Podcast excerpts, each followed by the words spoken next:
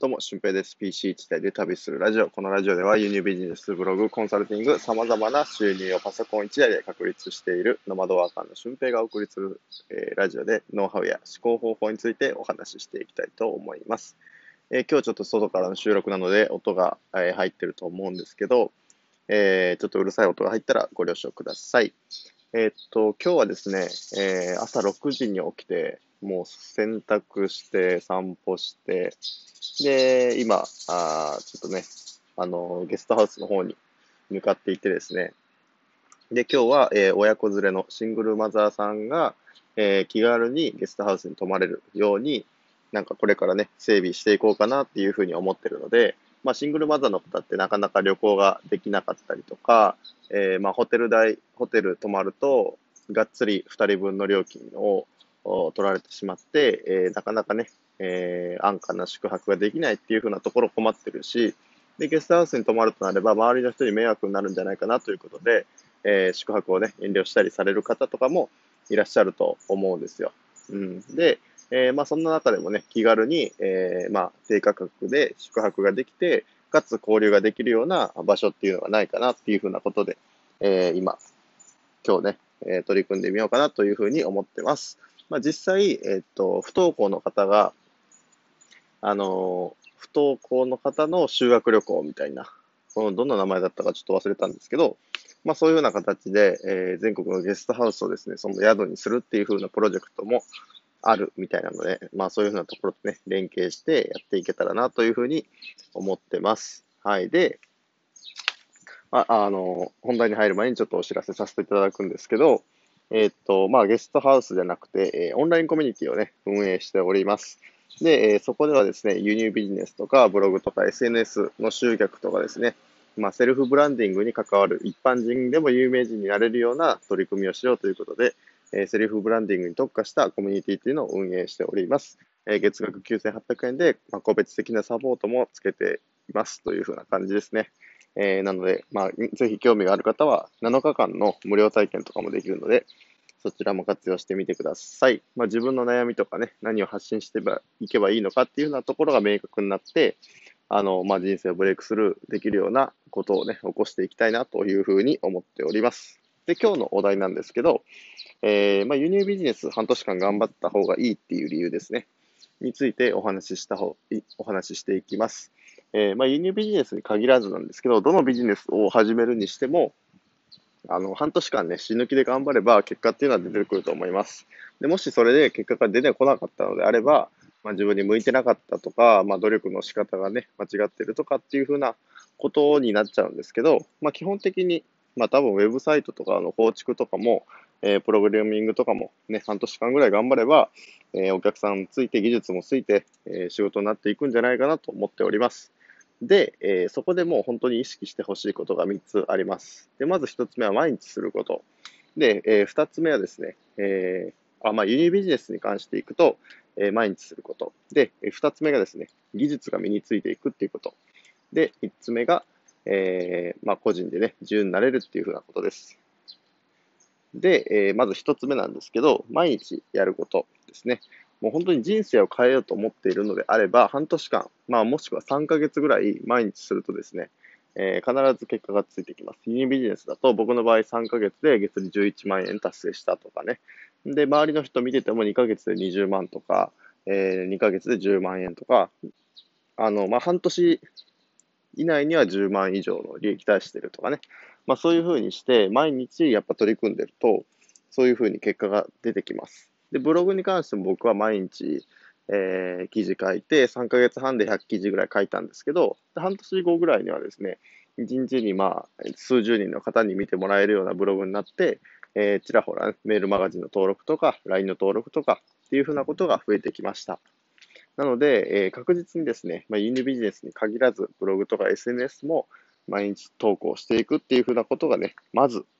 第一歩です。これやらないと、マジで人生変わらないなと思うので、えー、ぜひね、やってない方はあやってみてください。で、その中で、毎日投稿していく中で、だんだんだんだんと、あの、自分の投稿の質が高まったりとか、犬ビジネスのリサーチの能力が資産化されていったりとかするので、まずなんか、量より質じゃないですか？っていう風な方もね、いらっしゃると思うんですけど、初心者の方はやっぱりまず量をね、大事にするべきなんじゃないかなと思います。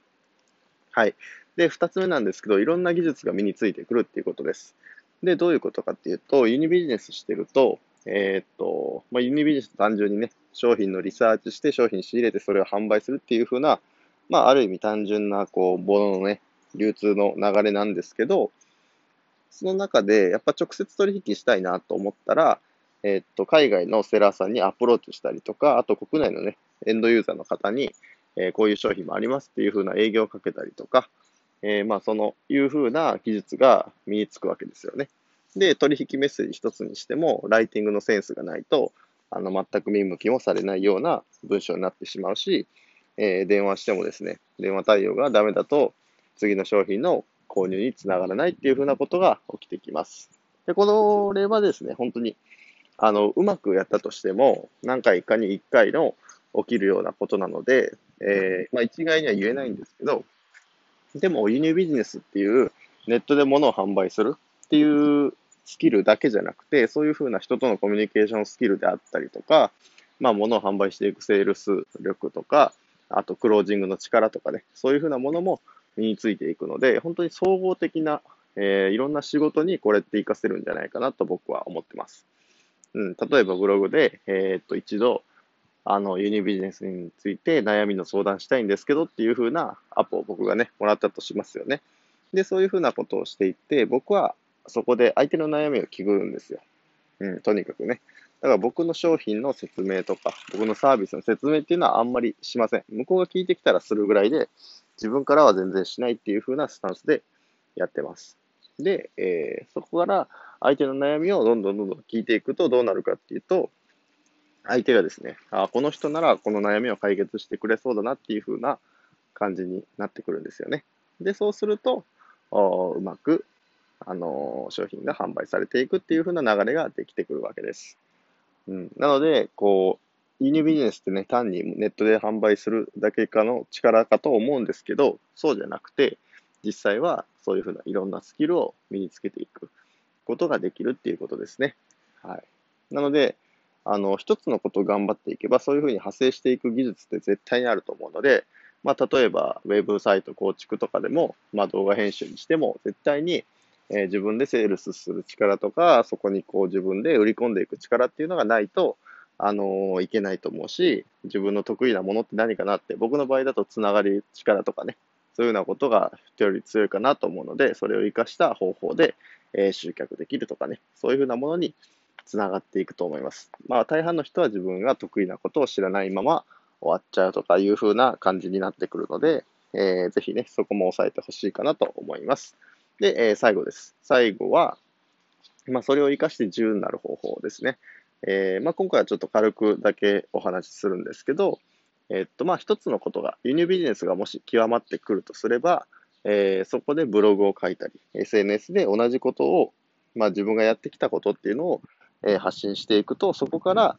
その輸入ビジネスを教えてくださいっていう方が出てきて、えー、っと、収入の掛け算が起こるわけですね。そう。だから、ここを起こしていくと、まあ、収入が掛け算になっていって、えー、自分がどんどんどんどん自由になれると。で、コンサルティングとかは本当に原価いらないし、自分の時間が、あ単価に、単価が上がっていくっていうようなこと。もう自分の時間だけが原価なので、もう自分で時給を決めることができたりもするわけです。はい。まあ、そういう感じでね、スキルをこう上乗せしていって掛け算していけば、えー、自由になれるというふうなお話でした。まあ、ここをね、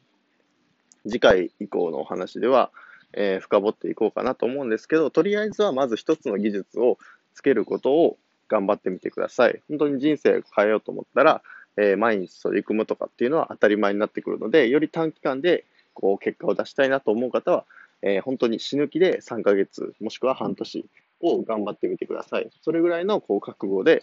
あの、最初から取り組んでいかれると、結果っていうのも出やすいかなと思います。なんかね、会社員しながら、えー、ちょっとでも収入あればいいかなぐらいの生半可な気持ちでやってると、やっぱそこまで結果は出ないし、うん、本気でこう人生変えようと思ってる方は、えー、実際結果が出てるっていう風なまあ、僕の周りの人を見てもですね、証明ができるので、えー、そこを意識してみてください。はい。で、えー、っと、まあ、合わせて聞きたいなんですけど、まあ、技術のこう組み合わせ方についてお話ししている回がありますので、えー、そこをね、うまく利用して、収入を掛け算にしていってみてください。ということで本日の配信は以上です。また次回の配信でもお会いしましょう。今日もね、めちゃくちゃいい日になると思いますので、めちゃくちゃ楽しいことを、えー、めちゃくちゃやっていきましょう。僕もゲストハウスのイベントを楽しみたいと思います。ほなまた